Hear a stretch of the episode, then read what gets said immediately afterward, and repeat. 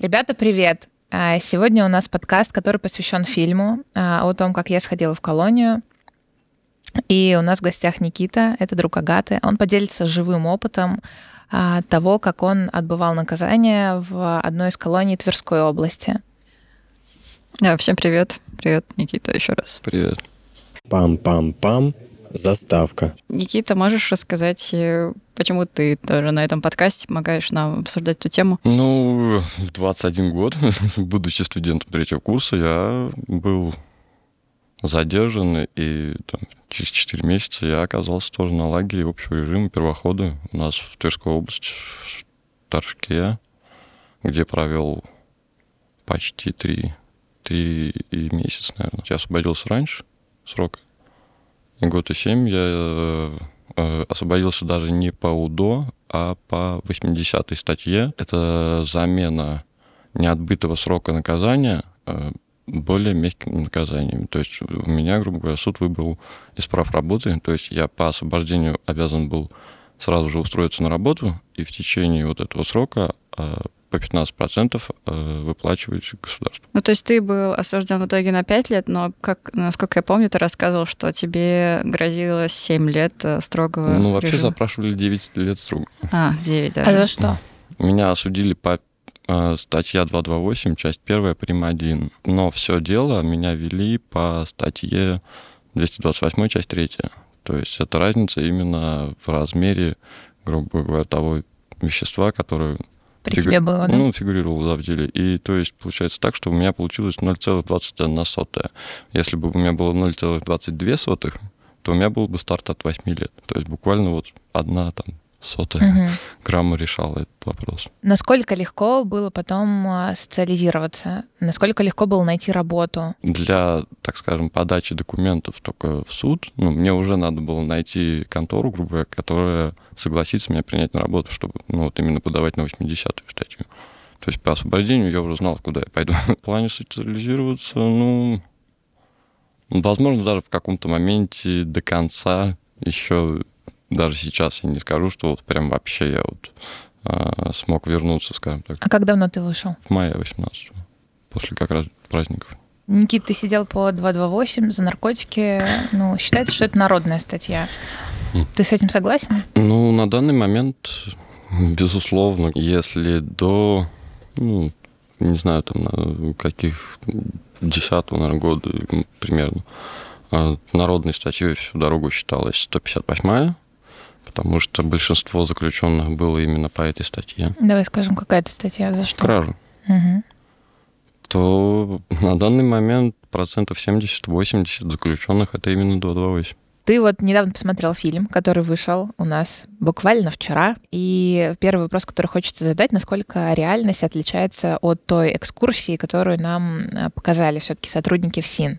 в принципе, все равно показали достаточно реалистично, но все равно со своей стороны. Со стороны заключенных, которые экскурсию никогда не дадут провести, оно все равно немножко по-другому жизнь. Но при этом отношения заключенных и сотрудников, они, как правило, все равно находят какие-то, скажем так, точки соприкосновения и общий язык, иначе бы там было бы тяжело и тем, и тем.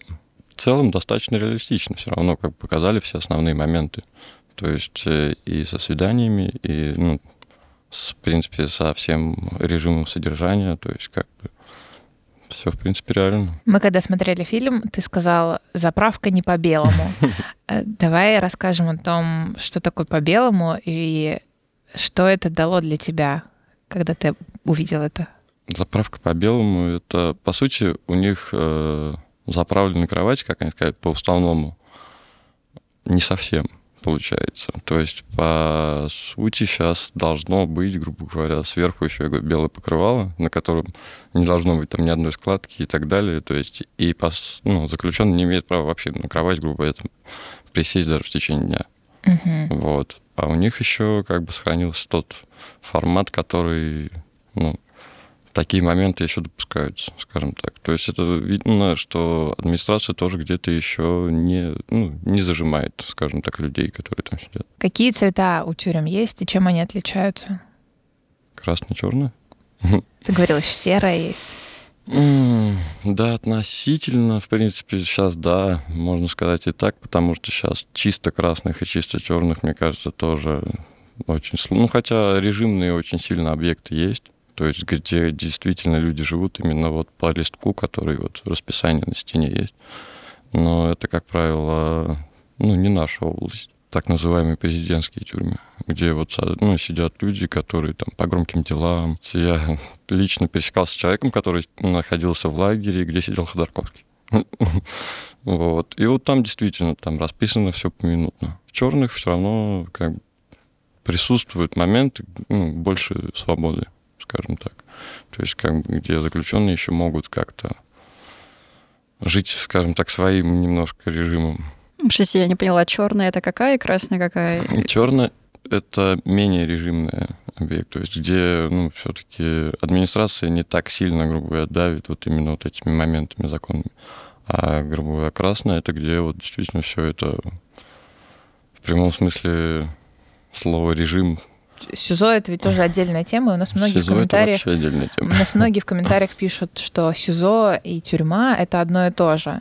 А ну, в этом все-таки есть различия. По сути, следственный изолятор и тюрьма имеют один формат содержания. То есть, грубо говоря, это камерный режим. То есть, если лагерь в любом случае, что общий, что строгий, что даже особый, у вас есть выход на улицу и так далее, то в СИЗО и в тюрьме ты находишься исключительно в камере. То есть на улицу ты попадаешь крайне редко, там, я не знаю, когда пришел адвокат. И как там строится вообще жизнь? Какой там распорядок в СИЗО? Вот ты попал туда. Скажем так, я еще попал в неплохое время, можно сказать так, потому что сейчас там гораздо все очень режимнее стало, насколько мне известно. То есть, э, когда я туда попал, там, ну, еще более-менее по-людски относились, скажем так. Сейчас там более жестко к людям относятся. Угу. Как кормили? Сносно, скажем так. То есть, грубо говоря, если человек попал, у которого нет поддержки, то, в принципе, ну, как бы, ну, выжить можно. Ты можешь привести пример, чтобы у нас возникла какая-то иллюстрация? Ассоциация, да. Именно с кормежкой? Ну, например, да. Просто э, мы пытаемся увидеть твоими глазами э, Не, ну, есть внутренности. Такой, э, такой, как сказать, рыбный суп, который среди заключенных всегда назывался могилой. И, по сути, ты туда смотришь и понимаешь, что, в принципе, название он получил не просто так. Почему? ну, потому что там, грубо говоря, рыбу как будто, я не знаю, там, покрошили целиком, не вычищая, и с этого сварили рыбный суп. Поэтому там она действительно похожа на своего рода такого непонятное месиво. В плане кормежки, опять же, как правило, делают все заключенные. То есть, ну, а, я слышал, что где-то в каких-то колониях даже сейчас ну, вольные люди это занимаются на кухне. Но, как правило, это все делают заключенные и по-разному, скажем так. Это все ну, зависит от человека на месте все равно. То есть кто-то подойдет э, ну, более ответственно к этому делу, а кто-то как умеет. А вы могли заказать что-то из кафе или... У нас было прям кафе ну, на территории лагеря которые тоже, ну, благодаря там в основном заключенным, конечно, там более-менее там создали и кухню и так далее. Ну, ты там мог заказать, например, чтобы тебе там, в течение месяца там, делали там гарнир, да, там, там, и так далее. То есть, да, у нас было кафе, где ты можешь заказать что-то. В течение месяца? Ну, ну то не есть, самое быстрое подача. Нет, я имею в виду... Нет, каждый месяц, каждый день. И да, да, да. То есть, ты, грубо говоря, там вечером у тебя там, ну, э, лежит передачка, да, грубо говоря, там, к, ну, но к нему надо все равно гарнир. Но ты не хочешь ходить в столовую. И то есть ты заказываешь кафе, грубо говоря, ходишь там, забираешь просто это все, и ну, вечером, чтобы поужинать. А это руками заключенных было да. сделано? Сколько стоит? Адекватные цены, я не помню сейчас точно. Ну, как бы, то есть, в принципе, это было, да, это было сделано самими заключенными больше для своего живота, адекватного, ну, какого-то удобства. Учитывая, конечно, что выход в столовую, как правило, был под конец особенно уже, ну, старался быть стопроцентным, скажем так. Многие все равно старались туда не ходить. А сколько человек сидит в камере? грубо говоря, если брать именно Тверской СИЗО, то там, ну, грубо говоря, от 4 до, ну, там, я не знаю, 12-16 человек. То, а если брать другие изоляторы, ну, насколько мне вот рассказывали, то там может до 30 человек быть в одной камере и так далее. На самом деле, когда я смотрела твой фильм, и я увидела эту камеру, я удивилась, потому что, опять же, где-то в массовом сознании или через фильмы транслируются совершенно другие камеры, они какие-то такие зелено-коричневые, темные, знаете, металлическая дверь, и почти нет окон. А там было довольно светло, Но нас больше была- напоминало общежитие, на да, у нас деле. была съемка, ну, как бы мы брали кадры а, из Черного дельфина, потому что письмо, которое я нашла, э, папин одноклассник, он сидит в черном дельфине. И это как бы кадры, по-моему, за 18 тоже год. Ну да, по-другому. Я себе Ну, Я тоже про по-другому представляла. Про, про твою как раз-таки говорю. Ну, если говорить конкретно за черный дельфин, то там, грубо говоря, люди туда попадают, как правило, именно в последний путь, скажем так. То есть, как правило, редко там откуда-то кто выходит, и поэтому, наверное, там камеры, грубо говоря, ну, с более большими окнами и так далее, как ты сказал.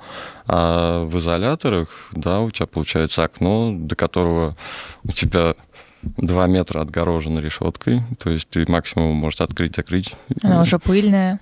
Ну, соответственно, там, да, туда зайти ну, нереально. То есть, грубо говоря, там могут открыть эту решетку только сотрудники. Мгм. То есть, подожди, ты даже не можешь ну, подойти к окну? Да. Это, есть это мы сейчас диста- говорим про, Про сезон. Да, есть- дистанция есть определенно отгороженная, да, так, да. В любом случае. Ничего себе. А Я- вентиляция, насколько она хорошо там работает, если там 12-16 человек сидят? Ну, если не открывать окна, то почему, грубо говоря, тюремная болезнь это туберкулез? Потому что очень большая влажность, очень много людей. Особенно в закрытых помещениях, если это не проветривается, то, ну, соответственно, грубо говоря, там дышать нечем. А в какое время ты сидел в СИЗО, именно сезон? М, 31 декабря меня подняли в камеру с Ох. карантина. То есть я попал, в, ну, грубо говоря, в СИЗО, там сколько-то дней меня держали на карантине, вот 31 э, декабря нас рас- распределяли по камерам. Новый год, наверное, такой был самый грустный, да? Ну да, 15-й Новый год. Ты помнишь его? Да. Расскажи. Ну, э, на тот момент, я говорю, в Тверском СИЗО еще было более-менее как бы относительно со стороны, скажем так, заключенных больше жизни. Даже работала, можно сказать, такая внутренняя почта, способы передачи из камеры в камеру, грубо говоря, там а, каких-то записок и даже каких-то небольших посылок можно. Ты знаешь, что там в какой-то камере сидит твой знакомый, ты можешь ему написать. Люди умудряются славливаться, то есть, грубо говоря, э, вы находитесь в одной камере, вам надо поймать с людьми сбоку. Э, Там, опять же, у вас дистанция до окна, то есть это, я не знаю, там маленький целлофановый пакетик, привязанный к ниточке, высовывается в это окошко по ветру, грубо говоря, он запускается. Люди, люди в другой камере сооружают какую-то удочку, то есть чтобы поймать, когда вот эта ниточка пролетит мимо их окна. Вот эта контролька, и к ней уже привязывается более сильная нитка, и по ней уже пошла почта. Ничего себе. Вот это серьезно. То есть, Здорово. да, там люди очень э, изобретательные. Хм. Это называется малява, да? И мы слышали, что есть э, малява э, по мокрому. Нет, это дорога. Это Дорога. дорога, да.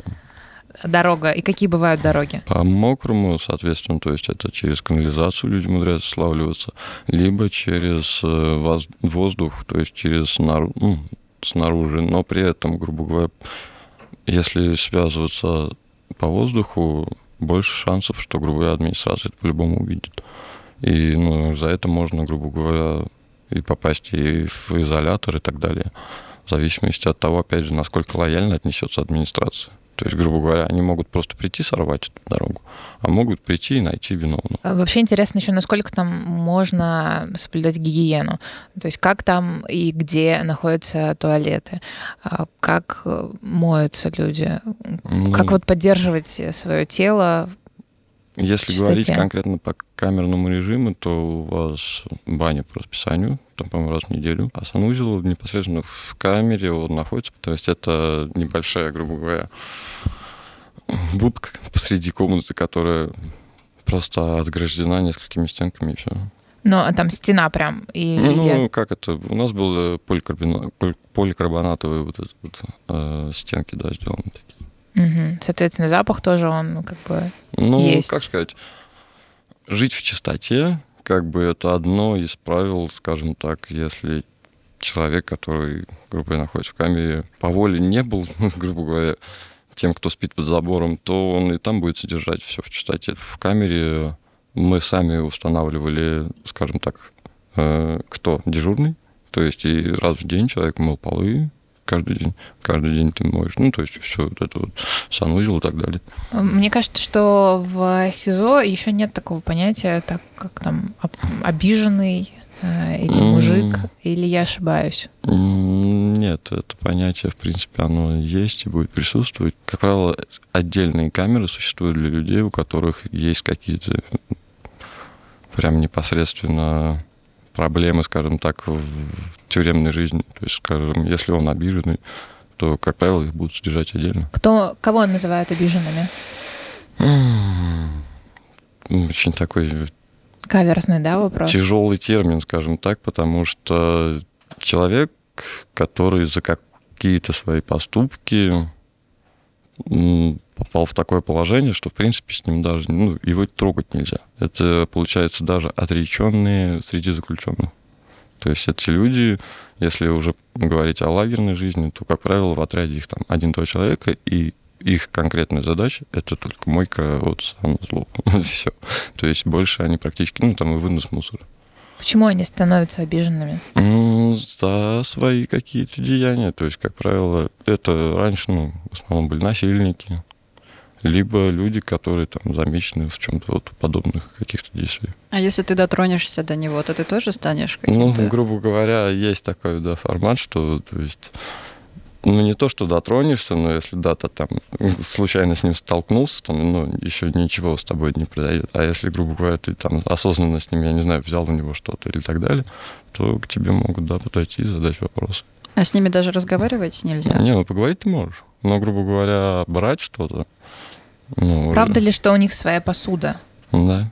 И есть, э, скажем так, э, следственные изоляторы, которые пытаются, грубо говоря, этот момент э, не соблюдать. И, грубо говоря, люди... Бунтуют, да? Вплоть до того, что, я не знаю, там скрываются и так далее, просто до того, чтобы, ну, получить свою отдельную посуду, чтобы не есть из общей. Я знал молодого парнишку, который, грубо говоря, попал ну, в такую ситуацию, а он немножко, скажем так, был э, тюремной романтикой, грубо говоря, очень и очень заинтересованный. То есть, ну, вот он э, приехал на лагерь, у него из полутора года содержания на ну, следственном изоляторе получилось 300 дней штрафного изолятора. Потому что именно, ну, как бы он вот какие-то моменты пытался отстоять, который считал, что, ну, необходимо отстаивать. Ты ведь тоже был в штрафном изоляторе. Ну да, там это больше наш косяк, скажем так. Расскажешь, за что ты туда попал? Я боюсь, это вообще будет сложно. А, а как там тогда? Давай расскажем. Ну, как выглядит вообще штрафной ну, изолятор? Это тот же самый камерный режим, по сути. То есть только даже если ну, в СИЗО у тебя, да, там есть определенный вещи, которые тебе разрешены, да, там, то есть твои одежда э, и ну, все, что, грубо там тебе родственники присылают, и тебе проходит, да, тебе там можно это держать. То в изоляторе, вот как правильно у вас в фильме сказано, у тебя средства личной гигиены, и все. Табуретка одна прикрученная к полу, стол и кровати, которые пристегиваются на день к стене. То есть, грубо говоря, они опускаются именно вот в 10 вечера и поднимаются в 6 утра. И все это время ты либо ходишь по ну камере, ну, да. ты один сидишь при этом? В штрафном изоляторе не обязательно, что ты будешь именно один, но как бы я содержался именно один, да. 15 суток. За это время я прочитал, наверное, книг 8. Ужасное освещение. И очень грамотно сделана комната в плане того, что в вне зависимости от того, какая погода будет на улице, там будет холодно. И То влажно, есть, да, ты да, говорил? грубо небольшое окно под самым потолком, через которое практически не попадает свет и не уходит влажный. И то есть э, ну, когда я вышел со штрафного изолятора, я удивился, что на улице так тепло. А ты один раз туда попал? Ну да, в штрафном изоляторе был один раз, но у меня был момент, когда меня уже с лагеря вывозили на Ржевский изолятор. И там я ну, в одиночной пробыл ну, в районе месяца полтора. Мгм. А почему тебя так вывозили? Вывозили как свидетеля по делу, грубо говоря, скажем так. То есть это вот э, одна из причин, по которой я попал в штрафный изолятор. И там через где-то полгода, чтобы, грубо говоря, все это дело закрылось, мне ну, пришлось да, вывести ворожев. Грубо говоря, я ехал домой. Было такое достаточно смешанное чувство. Как бы я понимал, что еду вроде домой, но понимал, что я не так сюда хотел попасть. Да. А можем поговорить про работу? Потому что ты занимался разной работой.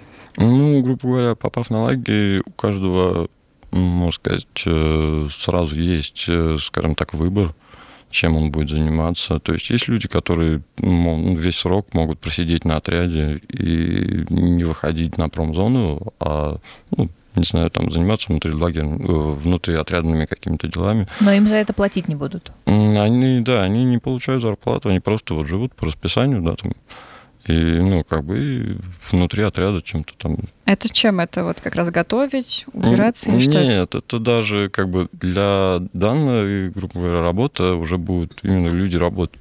А есть люди, которые просто ну, не работают, не хотят, либо там по своим именно взглядам, грубо говоря, считают, что им это не нужно. А, то есть они просыпаются, едят, там, Да, прогулка, и все, например, грубо говоря, там ты спать в отряде там развлекаешься как можешь, я не знаю.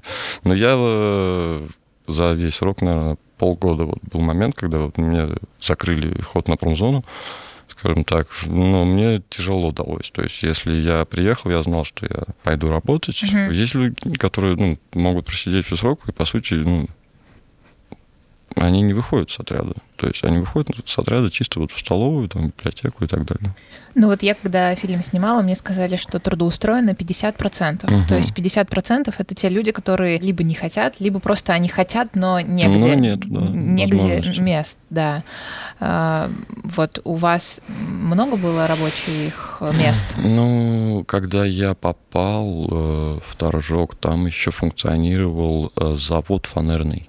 То есть там на территории, несмотря на то, что через дорогу стоит крупнейший завод в Европе, фанерный, то внутри лагеря был свой небольшой завод. И в лучшее свое время там работало по три смены, то есть он вообще не останавливался, и ну, рабочих мест вообще хватало. То есть люди были заняты, причем люди получали неплохую зарплату с этого. Неплохая это сколько? Там 11 тысяч, это, ну, это для лагеря очень даже большая зарплата. То есть если ты в бригаде, грубо говоря, некоммерческой, в плане того, что, ну, какое-то общее обеспечение или так далее, то там у меня официальная зарплата, по-моему, 400 рублей чем-то копеек была. 400 рублей. Да, что-то такое. То есть, как бы, ну, э, там... А, а можешь сказать, сколько там пачка сигарет стоила условно? Вот у тебя 400 рублей официальная зарплата, и 14. 14 рублей пачка. Ну, это Нет, дешевле. 14, 14 рублей стоило, это была моя зарплата. 14, не 400. Нет. 14 14 рублей. Что-то это вообще как-то Ну, как слишком. сказать, вообще рабочие места, ну, если не брать даже вот этот фарный- фанерный завод, то в свое время, грубо говоря, сами заключенные создали рабочие места, грубо говоря, такие как пилорама и так далее. То есть это при помощи каких-то ну, поддержки с воли, да, там на лагере там, завезли оборудование и так далее. Там люди работали, ну, для того, чтобы не сидеть вот в жилке. И ну, такие бригады, как правило, не оплачивали. Ну, была зарплата вот такая, Мгм. фар- ну, чисто Символическая. да. И были бригады, вот, ну, как если брать фанель, то там, ну, учитывая, что это именно предприятие, которое действительно несла какую-то там прибыль и так далее, то там люди, да, получали какие-то реальные деньги еще. Ну, сколько ты получал в среднем? Ну, я говорю, ну, я работал всегда вот в таких бригадах, которые, ну, чисто ты идешь туда работать, чтобы не сидеть. Мгм. И поэтому, как бы, у меня вот всегда была чисто символическая зарплата. И мы можем показать сейчас э, розу, которую ты выковал, верно ли я говорю? Ну, работал, да, в кузне два года. То есть И- очень много чему научился, на самом деле. Старался это время провести хоть с какой-то пользой для себя. То есть все равно старался где-то чему-то научиться, развиваться. Ты еще Был- там а, а, освоил профессию швея. Ну, это больше, на самом деле, для подачи документов э, на ну, суд, ну, условно-досрочный и так далее. То есть, грубо говоря, это как один из пунктов, повышающий твой шанс на одобрение. Вообще, что нужно, чтобы тебе одобрили УДО? Насколько сложно? Все зависит от отношений с администрацией и, грубо говоря, насколько ты себя ведешь ну, весь срок. То есть, э, если ты в начале срока там, я не знаю, начал, скажем так, газовать с администрацией и в конце срока решил пойти на УДО, то, как правило, ну, у тебя очень будет это проблематично, потому что все равно все характеристики, все комиссии, все равно это изначально в лагере проходит, и только потом ты можешь подать документы. То есть, грубо говоря, напрямую написать в суд, ну, шансов практически ноль будет, если что, тебя одобрят. Есть ли в действительности такой термин, как отпуск для тех, кто осужден? Я слышал тоже про этот термин, и сейчас вот в фильме слышал. Но как бы по факту, на практике я ни разу не видел ни одного человека, который как бы вот прям сходил в этот отпуск. Ну, на самом деле, и 80-я статья у нас э, именно в области, она раньше не работала. Я попал в тот период, когда именно, ну, скажем так, она начинала практика вот это вот э, выпускать именно не на УДО, а и, ну, замену более мягкими наказаниями. Хотя, ну, если смотреть, то, грубо говоря, эта статья существует достаточно давно, и в других регионах эта практика достаточно рабочая была.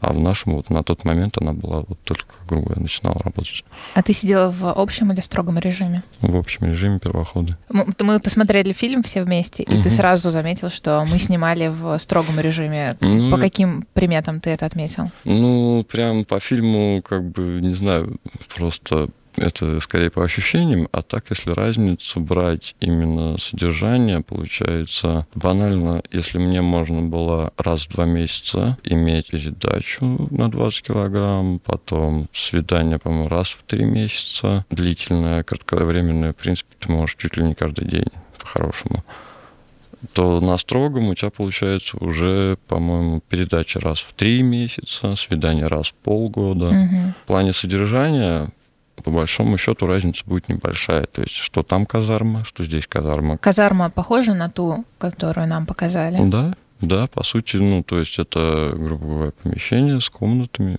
с такими двухъярусными кроватями. В принципе, все, да, достаточно жизненно.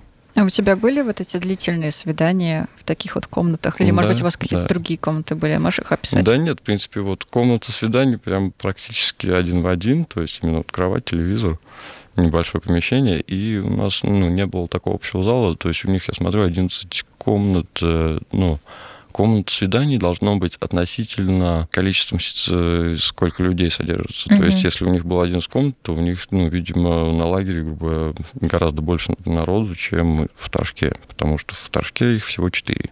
Угу. Вот. Там буквально четыре комнаты и кухня общая. Кухня и ванная. И что там действительно можно вот три дня, например, три лежать? Дня, три дня на... с родителями, да, ты, ну, как бы в моем случае я вот с родителями ходил, да, три дня, то есть они к тебе приезжают, там, заготовленные под баулами еды, и все за три дня лежишь с ними, общаешься, как бы, да, тебя не касается режим, администрация практически эти три дня вас не беспокоит. Они максимум приходят, ну, проверяют, чтобы все было в порядке, ничего там никаких. А что это за ощущение? Можешь просто описать, насколько ты ждал этих длительных свиданий? Это какой-то глоток свежего воздуха или... С одной стороны, конечно, ты как бы может сказать, немножко отводишь душу, но в целом это тоже такой тяжелый момент. Во-первых, ты понимаешь, насколько тяжело это все родителям дается, и, грубо говоря, они приехали, уехали, как бы встрепенули чувства, а ты пошел дальше. А я вот хочу спросить про то, как досматривали родители, потому что когда я готовила фильм, я читала много историй, ну, довольно жутких, как вообще все это досматривается, и как одним и тем же ножом там и мясо режут, и потом разрезают все овощи, соответственно, овощи начинают гнить э, очень быстро. И ну, досмотры, вот у да, тебя грубо, как было? Грубо говоря, скажем так, что прием передач, что вот даже на длительное свидание, да, там досмотр достаточно серьезный, то есть, грубо говоря, там могут раздеть и так далее. Скажем так, э, если замечен был человек до этого в каком-то попытки там передачи или что-то, соответственно, его передачи будут более э, детально досматриваться угу. и больно все это. Ну, а можем мы коснуться сейчас этой темы, как что-то все-таки можно пронести запрещенку в колонию, как это делается и откуда, например, там появляются телефоны время от времени? Ну, разные способы все-таки Вот существуют. те фотографии, которые мы посмотрели, это уже супер устаревшие э, Да нет, способы. почему даже, если так взять. Да, в продуктах пытаются многие что-то занести, но, как, Получается? как правило, продукт... Ну, вообще, э, если брать даже со стороны, грубо говоря, заключенных, можно сказать, вот даже у нас, ну, это было запрещено. А если вот мама чья-то пришла, принесла в колбасе телефон, его нашли, что грозит матери? Административное, Ага. не более. То есть, И грубо- отменят свидание. Соответственно, да, то есть, возможно, там заключенного могут закрыть в штрафной изолятор, потому что, по-любому, грубо говоря, она же не сама это придумала. Если это не незаконные вещества какие-то, то есть, если это телефон и сим-карты, то, в принципе, не более административного, там, ну, говоря, администрация именно людям, которые пришли, ничего не сделает. А какие еще все-таки способы действенные, чтобы принести запрещенку? Перебрасывают. Перебрасывают. С учетом того, что там семь заборов, грубо говоря, приходят люди, которые могут перебросить это так, чтобы люди, те, кто там сидят, смогли все это принять. Соответственно, в этот момент там и администрация реагирует, ну, и после этого может и какие-то там, обыскные мероприятия внеплановые вообще легко устроить, но при этом как бы, ну, да, пытаются как-то все-таки все эти моменты еще. через семь заборов? Или это, это ты шутку сказал? или Да нет. Это надо серьезный бросок сделать. Мгм. Арбалеты используют, я слышала. Да много способов, на самом деле. Слушай, Никита, я не знаю, готов ли ты рассказать, если нет, то мы можем вырезать даже мой вопрос. А вот про тот баллон ты можешь рассказать? Это, мне кажется, вообще идеальная вещь. Мы работали в кузне, у нас все-таки были свои какие-то, можно сказать, привилегии, отношения с администрацией более, скажем так, налаженные. Несмотря на все, грубо говоря, даже я говорю, зарплата была 14 рублей, а все, что нам было необходимо, иногда приходилось даже там через родственников привозить на лагерь самому. То есть вплоть до того, что и газовые эти баллоны, и какой-то материал привозить приходилось самим. И получается, ну, у нас был, да, способ, когда мы просто в пропановый баллон вваривали, грубо говоря, груз, который э, выглядел полностью как э, обычный баллон газовый. А в нем была варена труба, в которой заряжено, грубо говоря, там телефон и так далее. И вы еще туда немножечко газа напускали, чтобы если включить, он Да, шипел. то есть это надо было герметично все. Ну, то есть это надо было в дне вырезать дырку, приварить к этой крышке, говоря, трубу, и все это герметично еще Но заварить. Ну, это делал кто-то на воле, Мгм. а, и вам уже как бы приходил просто именно Бал- посылкой. Да, баллон. Я видела в колонии, в которой я была, кошек. Я думала, может быть, на кошках. Ну, чисто теоретически, Внутри как, как кошек. бы э, слышал что-то подобное, грубо говоря, когда еще в старые времена, да, там умудрялись как-то при помощи даже да, домашних животных за что-то передать через забор, потому что кошка — это животное такое, которое пролезет везде. грубо говоря, ее семь заборов не остановит. Опять же, сама администрация, то есть так называемые ноги. Всегда можно найти сотрудника, который, ну, за, скажем так, Отдельную плату. да, готов рискнет, рискнет принести. Но все равно, опять же, их тоже также досматривают. То есть вот КПП, который вы проходили, да, у нас был момент на лагере, когда я помню, что сотрудники чуть ли не начали сами бунтовать, потому что досмотр на вахте был очень жесткий. Начальнику колонии жаловались на то, что они по 40 минут проходят на работу. А, Слушайте, а можем мы, может быть, немножечко рассказать про вообще то, что ты делал по работе, вот, вот эти розы, куда они отправлялись, и что еще вас просили делать, или вы сами придумывали что-то? Ну, на Есть ли какие-то магазины сбыта? Ну, то есть вот это все. Кстати, я слышал, по-моему, что сейчас в Твери есть магазин, в котором, в принципе, продаются изделия с нескольких лагерей. То есть, грубо говоря, там именно вот такого формата ширпотреб. Это резное что-то, ну, там, те же нарды или так далее. И, ну, и те же самые кованые изделия, потому что, в принципе, с деревом работающие или кузни практически на каждом лагере присутствуют. Я лично ни разу так не был там, но как бы я слышал, что есть такой магазин, а в целом, ну, Сбыт, как правило, это все-таки делала какая-то, ну, как сказать, администрация сама. То есть э, наша продукция... Ну, это мы, же как мы не знали, заказ. куда она уходит. да, да. они оформляют заказ. Вот, например, там, где я была, они делали кровати и вообще мебель для детского сада.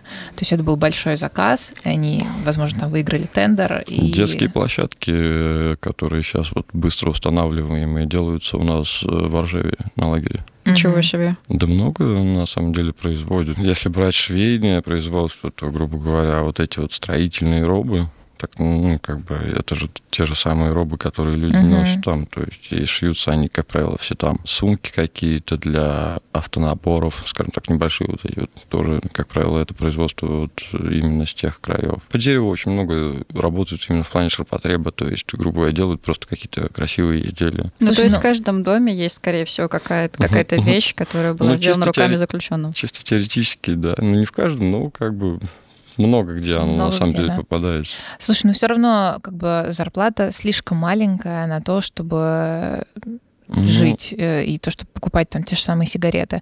А, Помогали родители? Или как-то удавалось Ну, еще... Во-первых, заработать. да, у тебя, ну, как бы помощь, если есть извне, но Мгм. если даже у тебя нет извне помощи, работая в подобной бригаде, ты, в принципе, всегда сможешь, делая что-нибудь для других заключенных, например, выжить в плане тебя попросят, грубо говоря, что-нибудь, ту же розу э, на свидание на длительное, кто-нибудь Мгм. захочет своей там родственникам.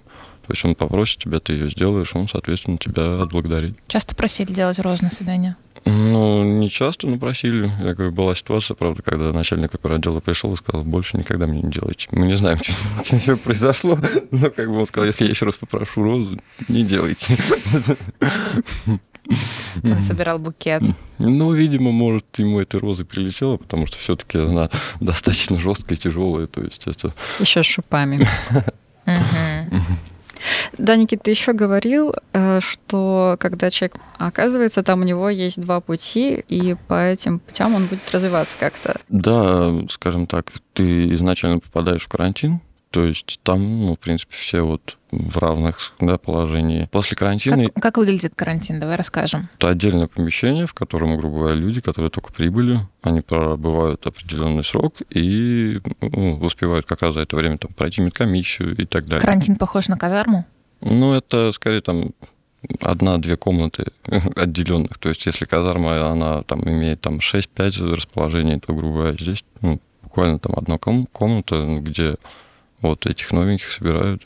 И уже после карантина вы попадаете на комиссию, где грубо говоря, у тебя вот как раз-таки есть выбор. Администрация тебе будет предлагать э, работу, именно работу, ну, грубо говоря, на администрацию, скажем так.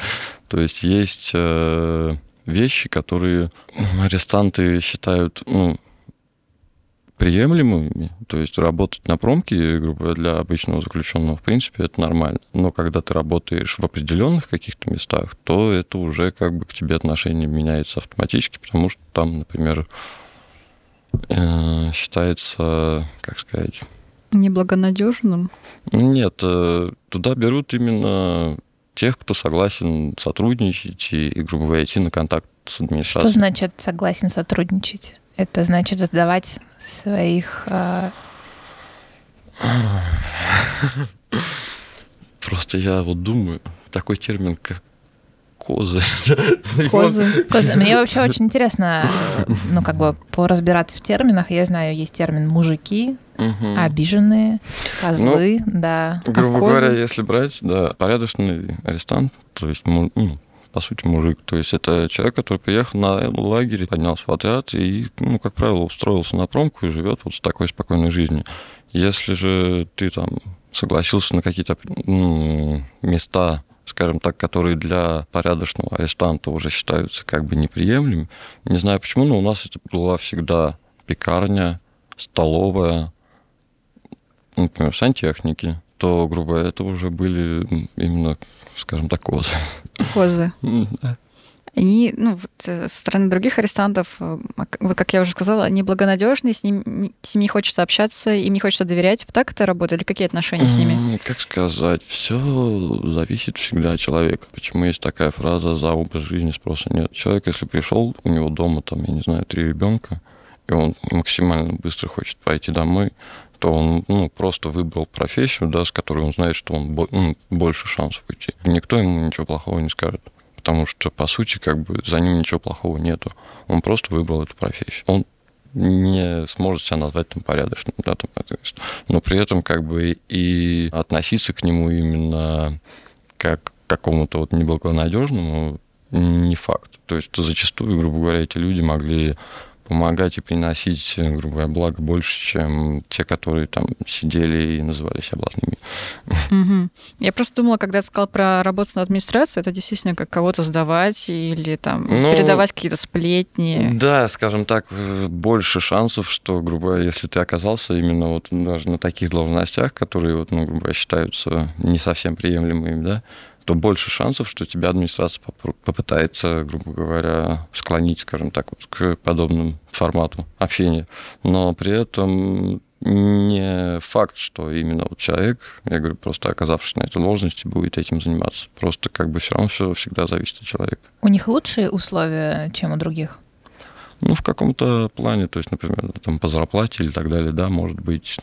Но есть такое понятие, как, ну, вот, порядочный арестант, человек, э, за которым есть какие-то проносы, козы и, ну, там, я не знаю, блат-комитет.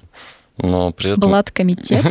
Ну, грубо говоря, со стороны арестантов по-любому всегда есть тоже люди, которые непосредственно решают и непосредственно ведут диалог с администрацией. То есть эти люди, которые ну, должны находить вот эти точки соприкосновения, чтобы, грубо говоря, администрация и заключенные могли жить более-менее в, в мире, скажем так. Как становятся блатными? В принципе, есть какая-то, не знаю, какой-то алгоритм? Это скорее образ жизни, причем он должен идти именно с воли. То есть, грубо говоря, если человек, будучи еще на воле, ну, я говорю, как-то проникся этой блатной романтикой, да, грубо говоря, и еще до того, как попал даже в места не столь отдаленные, уже пытался себя как-то проявить, скажем так, пытался поддерживать тех, кто там находится, грубо говоря, занимался именно непосредственно там, да, незаконной деятельностью постоянно. То есть, ну, жил именно не, скажем так, работой дом, а именно какой-то вот движениями, скажем так, незаконными. Плюс при этом есть определенные правила, скажем так, э, которых он должен придерживаться. То есть, ну, блатной, например, не должен работать. Ну, если ты человек, э, грубо говоря... В обычной жизни тоже он не работает? Ну, если он прям в обычной жизни даже не работает, то это уже можно так назвать человека, стремящегося там, к воровскому, так называемые бродяги. То есть это люди, которые именно пытаются приблизиться, скажем так, к этому воровскому миру настолько, что, грубо говоря, есть же так называемые э, воры, жулики, которые коронованы. То есть это, можно сказать, верх иерархии. То есть это человек, на самом деле, который, ну, слово вора закон для заключенного, по сути. То есть это до сих пор существует? Я думала, это где-то осталось в 90-х или нулевых, ну, коронация нет. осталась. Нет, они еще до сих пор существуют, только что это более стало коммерчески. То есть если раньше это все было действительно за, грубо говоря, какие-то поступки, за какие-то именно заслуги, то сейчас можно решить эти вопросы деньгами. То есть можно купить себе статус корону, можно в, купить колонии, себе корону, да? Ну нет, не в колонии, скорее на воле. А на, на воле? Угу. На воле тоже существует, скажем так, и общак, и смотрящие за областью или за городом, которые, по сути, должны стараться как минимум давать поддержку тем, кто находится ну, в заключении. Такая семья, получается, ну, в некотором по роде. сути, да, там, даже если так брать, все равно ты один прям, ну, выжить даже там с поддержкой своей, все равно тяжело. То есть, грубо говоря, даже вот взять там разрешенные раз в два месяца передачи и так далее. То есть, и все равно получаются какие-то микросемьи. То есть там заключенные могут жить там 2, 3, 4 человека, которые, там, например, питаются вместе и так далее, и совместно э, усилиями пытаются, грубо говоря, там, прожить вот этот срок. И поэтому... Есть ли какие-то блатные татуировки и вообще э, тема татуировок э, в колонии? Бьются ли они? Колются? Колются. Бьют, колят, причем порой смотришь и думаешь, господи, у вас старая кожа, что ли, есть? У тебя есть татуировки? Нет. Я не выбрал ничего такого, чтобы я вот прям захотел увековечить на своем теле молодые ребята, как правило, особенно 18-19 лет, которые попадают туда, грубо говоря, которые не успели вырасти на воле, и они со своими вот этими детскими взглядами на жизнь их вот эта блатная романтика бывает очень часто затягивает. Я лично наблюдал картину, когда, грубо говоря, там два парня там, чуть ли не на перегонки, то есть сегодня один набивает себе там штрих-код на шее, завтра, завтра второй уже в другой комнате бьет его себе. То есть там до страшного, на самом деле, доходит. Вот мой знакомый, который 300 дней в штрафном изоляторе провел, но он освободился вообще синий. Просто Володя там вообще отстрелил. Он приехал со мной одним карантином. На нем была одна татуировка. Он освобождался, у него были перстаки. За тех, кто там. Крови нет, один чефир. Они устали, подайте карету. Вот здесь вот у него на руке было маленькое облачко. Восстание Адольф, менты быкуют, Россия ходит в кандалах. Я говорю, как ты дачу в магазине брать будешь? Володь, ну ты что, с ума сошел вообще? Ты что? А как происходит а, весь этот процесс ночью? Да, как бы нет, на самом деле, вот люди, которые сидят на отряде, то есть не работают и так далее, у них достаточно много, на самом деле, времени свободного в отряде, когда администрации, в принципе, ну, их особо не контролируют через промзону или как-то, да, там затягивают вот эти моменты, чтобы или там делают просто, я видел самодельные вот эти машинки для битья, грубо говоря, причем достаточно качественные, сделанные. То есть ребята очень умелые попадают, как правило, туда. То есть есть люди, которые могут сделать из ничего кое-что. А там ведь нет возможности так часто менять иглы или протирать кожу, как это работает, скажи, пожалуйста. Не, ну то, что, да, момент с недостатком, скажем так, э, вот этой дезинфекции, то, что там зачастую могла загнить эта тренировка там и еще что-то. То есть такое было? Естественно, причем, как правило, были люди, да, которые там, они затягивали там краски, иглы. А были люди, которые старыми дедовскими методами делали эти краски, грубо говоря, ручно. Из чего? Ой, там вообще что-то технология связана, там и пепел, и не пепел. Ну, то есть, да, там прям э, я чисто вот не сильно вдавался в подробности, но то есть можно сделать, грубо говоря, более-менее тушь, который можно будет себе забить. Чернила из ручки. Я подумал только про чернила, да. Ну нет, прям просто чернила, они даже не подойдут. То есть если просто взять чернила, у тебя точно загниет. О. Ладно. Слушай, а какое у тебя отношение к работникам всем? Мне жалко этих людей.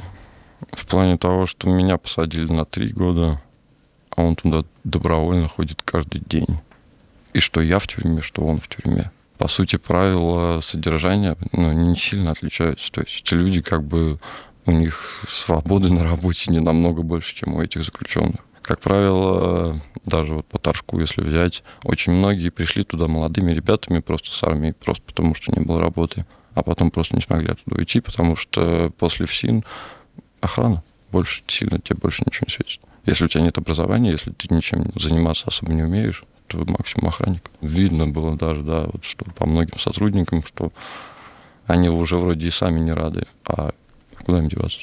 Очень многие нам э, писали в комментариях, что не отразили э, мы сторону пыток э, и не отразили ужасы. Ну, жестокость со стороны администрации тема достаточно сложная.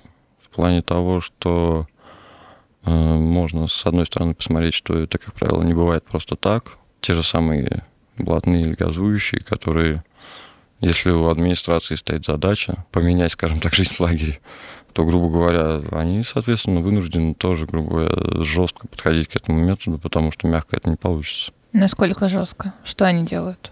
Даже на общем режиме есть СУС, это суровые условия содержания. Это отдельный отряд, который практически в камерном режиме содержится. То есть у них есть прогулочный двор, и то крытый. Сказать, чтобы там прям просто в отрядах сильно что-то, грубая администрация физически там сильно воздействовал на людей. Нет, там даже когда заезжало больше ста человек на обыск, грубо с области, там бывали такие мероприятия, когда там с нескольких лагерей могли там а, сотрудники приехать, чтобы там на обыск одного лагеря. Ты смотришь, там просто туча людей в, этих в шлемах, масках, грубо заходят в лагерь, ты понимаешь, что сейчас будет что-то веселое. Как бы все равно такой жести сильно, ну, я бы не сказал, что она присутствовала. Да, сейчас у нас, если брать именно следственные изоляторы, был момент, когда жестко очень людей принимают сейчас. Я вот почему сказал, что я еще в неплохое время попал на Тверской. Сейчас там намного тяжелее. Это как бы я знаю точно. Да, ты, ты про тот случай, когда тебя сутки в наручниках держали, у тебя потом Не, шрамы полгода это, не сходили. Это, это чисто ФСБ. А, все, понятно. Просто задержали именно они меня. До сих пор немножко непонятно, почему. Но как бы да, это, это к ФСИНу вообще, в принципе, никакого отношения не имеет. Для ФСИН, ну, грубо говоря, вы более-менее равны все. То есть если ты там не пытаешься, грубо говоря, с ними спорить и так далее, то, в принципе, отношения будут более-менее равны. Ну, давай тогда резко переключим тему и поговорим про праздники. Хм. Как отмечали праздники? Как вообще... Чаепитие.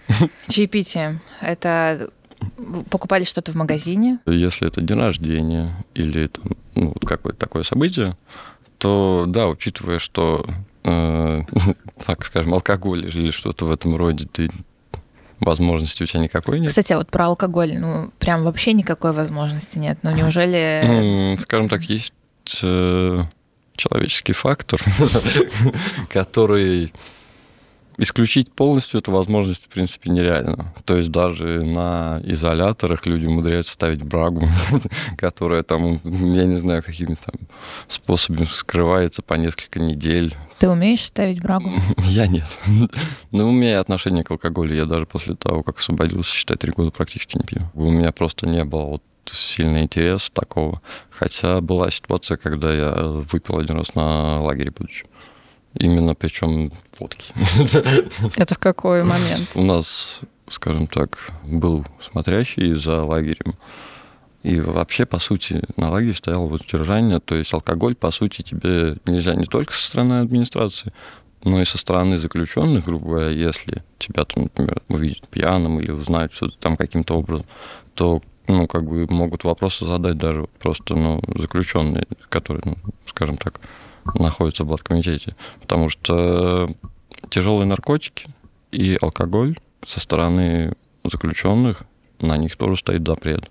Ого. Просто потому, что люди, что под алкоголем, что с тяжелыми наркотиками, могут себя не контролировать. Соответственно, они могут создать ситуации, из-за которых, грубо говоря, потом с администрацией ты уже ну, договориться не сможешь и так далее. Даже кто, вот я говорю, там у нас был мужичок такой, он 7 с чем-то лет сидел, хмель. У него погонял был хмель. Так. Он всегда был пьяненький? Да, по сути, по сути, у него всегда были в пачечках из-под э, сгущенки, вот эти мягких, где-то запрятаны там-там своего рода вот эти вот заначки бражные. И как бы, по сути, он всегда был немножко подат, но его и никто не мог сильно не спросить, потому что, ну, как бы, Приподнятое ну, это- настроение у Да, человека. это если человек, ну, опять же, образ жизни. То есть, если он всю жизнь, грубо говоря, выпивал, то кто ему это может запретить, если это он делает осторожно, да, там, грубо говоря, и со стороны администрации даже к нему не возникает вопросов. То А, Вообще это интересно, что дисциплина поддерживается и с одной, и с другой стороны. Ну, и по-другому никак. Иначе, я говорю, ну, это либо режим жесткий, как вот я говорил уже, когда люди живут действительно по листку на стене, ну, либо это хаос. А хм- хмеля просили как-то это поделиться? Он никогда бы не признался, что... Да? А как в общей камере можно вообще что-то настоять? Это уже лагерь. Это уже лагерь, это уже промзона. На промзоне вообще на самом деле открывается много возможностей, которых, в принципе, ты, вот если ты не работаешь, у тебя не появится никогда. Самое, наверное, грубо говоря, ценное, что мне, для меня было на промзоне, это то, что можно было остаться в- ну, вот, наедине, грубо, в тишине. Потому что, по сути, на отряде у тебя 120 человек, от которых ты, в принципе, не отгражден никак. То есть, по сути, вот это улей, который гудит постоянно. То есть даже когда меня вот в Ржев вывезли, я кайфанул, наверное, первые 15 дней, когда просто сидел в одиночке, просто потому что вот эта звенящая тишина в ушах, она настолько была непривычна. Ну, как бы... Я даже соскучился по ней, скажем так. А что еще на промзоне можно делать? какие еще возможности открываются? Вся жизнь идет с промзоны, все запрещенные предметы. Просто даже больше возможностей, даже с той же администрацией найти общий язык, просто потому что, ну, если ты в чем-то неплохой профессионал, значит, к тебе придут попрощаться. А если они пришли обратиться к тебе, ну, с личной просьбой, то уже как бы ты с ним разговариваешь не как заключенный с э, да, сотрудником, а уже, грубо как человек с человеком. При тебе были какие-то случаи мошенничества, когда э, люди, которые вместе с тобой э, сидят, звонили по телефону, представлялись э, представителями Сбербанка? Нет, вот такого формата нет. Я знал только ребят, которые умудрялись там э, с женщинами переписываться и общаться, которые вплоть до того, что начинали им посылки присылать и там, да, там какие-то... Ждули. Да, вот такого формата. А именно вот Сбербанк и так далее, вот именно в этом плане мошенничества, ну, по крайней мере, у нас я вот такого не видел, не встречал. А, кстати, про женщин. У вас была эта газета и знакомство? Казенный дом. Да, казенный дом. Мне кажется, что да, может, она и была. Но она не пользуется, да, популярностью. Ну, грубо говоря, у нас, да, там подписка это, наверное, приходила в библиотеку. Да, сильной популярностью как бы не пользовалась. Опять же, общий режим — это место, где люди средний срок ну, до трех лет. Мгм. То есть это большая разница. То есть если брать фильм, в котором у людей, учитывая это строгий режим, ну, там уже, грубо говоря, от 5-10 лет сроки, то там, да, люди уже, грубо говоря, пытаются построить себе жизнь, учитывая, что они туда приехали жить. Почему общий режим тяжелее даже контролировать? Потому что человек приехал на год. Он может там на самом деле начудить очень много. Как бы, и поэтому, я говорю, контроль со стороны администрации и со стороны заключенных, он должен быть просто потому, что иначе бы это был хаос. Ну, слушай, еще вопрос э, по поводу газеты. Если уж у всех есть телефоны, наверное, газет не, ну, газеты не так нужны. Все... Можно же, наверное, где-то ВКонтакте знакомиться или, Ну, скажем не так, знаю, у всех- Тиндер. У всех телефонов не, ну, не было и не будет как бы такого ну, именно момента, чтобы у любого заключенного там был телефон. Существует так называемый общаковый, грубо говоря, это телефон, с которого, который запускается по отряду, да, там, грубо говоря, и там людям дается определенное время, чтобы позвонить именно родственникам. Сколько? Полчаса? Час? Ну, грубо говоря, там в зависимости от загруженности. То есть есть моменты, когда там, если, в принципе, он не востребованный, тебе могут его дать. да, там, А у тебя был свой телефон? Все-таки через Ну. себя ведь продавали, ну, передавали телефоны. У тебя был свой? Ну, как правило, да. У меня было, наверное, телефона три за, всю, за, за весь срок. Мгм. Но затянуть или там приобрести... Если приобрести, то это было очень дорого. Затянуть это всегда было проблематично. И у тебя их было три. Отбирали, что ли, находили? Мгм. Или как? Да, у меня в кузне тогда отняли один, получается. Ну, как это? А что за это было? Учитывая, что там стараешься все равно хранить минимум личных данных, то ничего, просто потому что, как бы, кто знает, чей это телефон. Можешь ли ты сказать, в чем разница между, вот, например, э, тюрьмой, колонией, которую мы представляем все, опять же, через э, фильмы, например, или какое-то такое вот воображение просто, и что это есть в реальности? Насколько это похоже или не похоже? Сложно понять, что вы представляете из фильма. Я понимаю, да. Вот. Но в целом, ну, это день сурка, грубо говоря. Это, наверное, самый такой вот подходящий образ, который... То есть ты действительно прос- просыпаешься, у тебя ну, день повторяется один за одним просто... А воскресенье чем-нибудь отличается?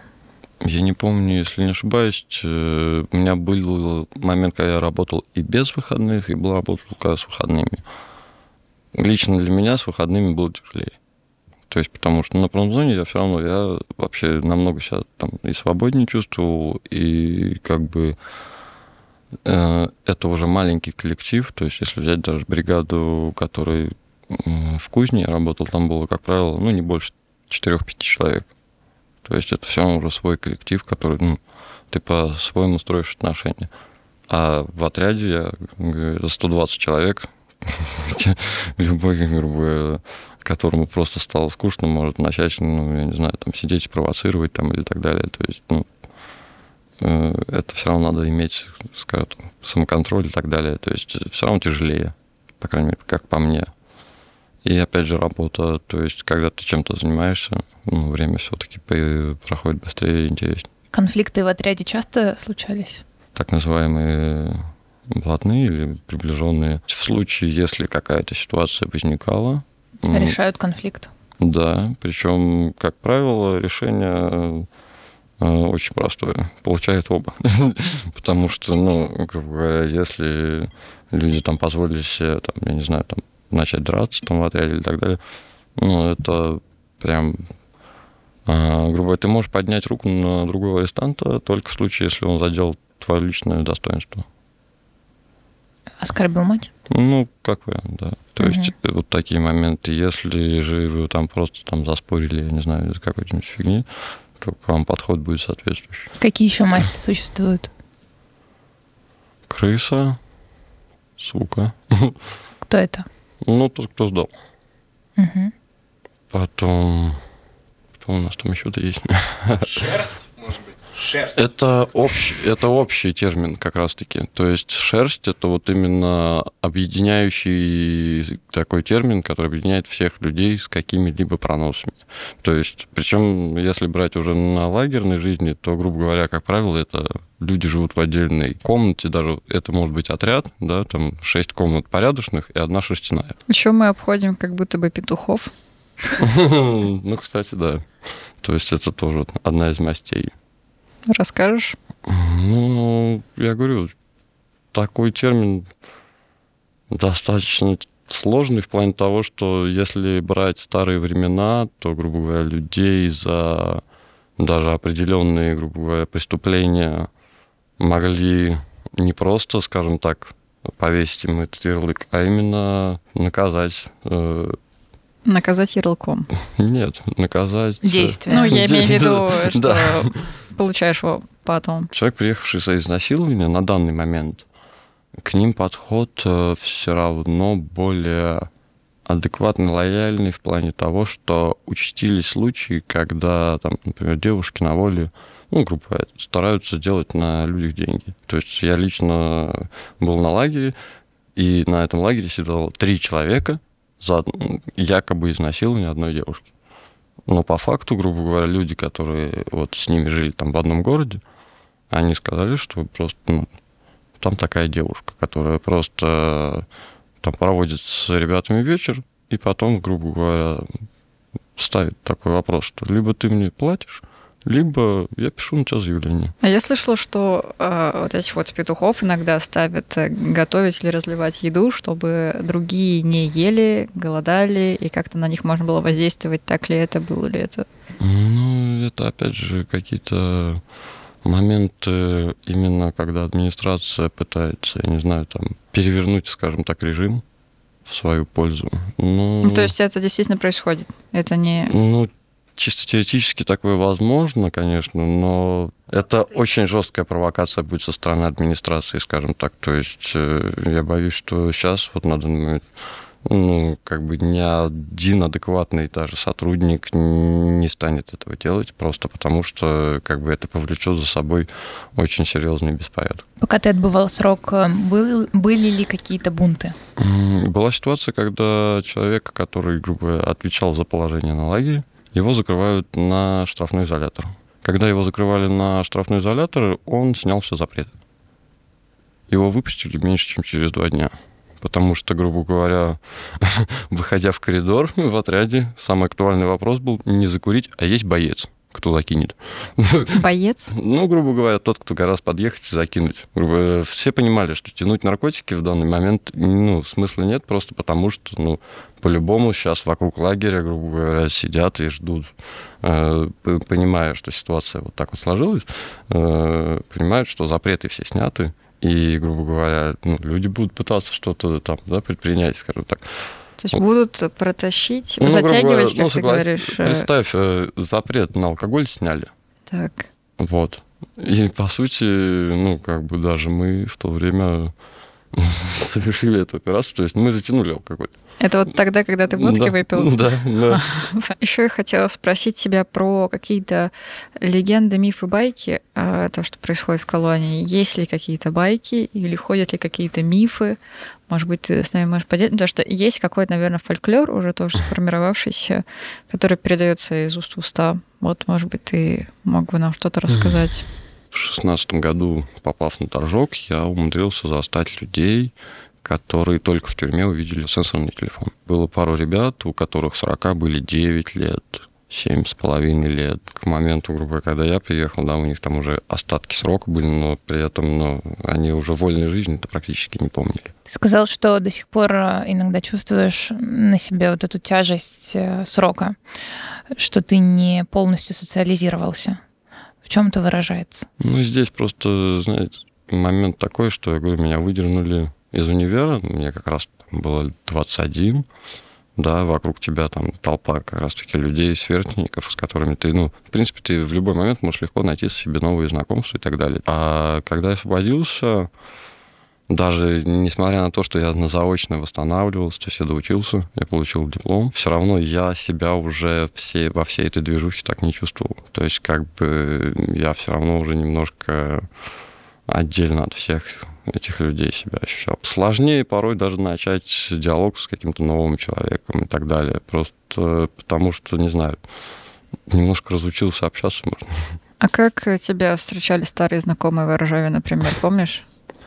Ну, я говорю, были ситуации, когда просто ко мне подходили люди, там, ну, сколько лет, сколько зим, туда-сюда. Я смотрю, я понимаю, что я я ну, лицо человека знаю, а как его зовут, я не могу вспомнить. И при каких обстоятельствах последний раз мы там виделись, я тоже не могу уже вспомнить.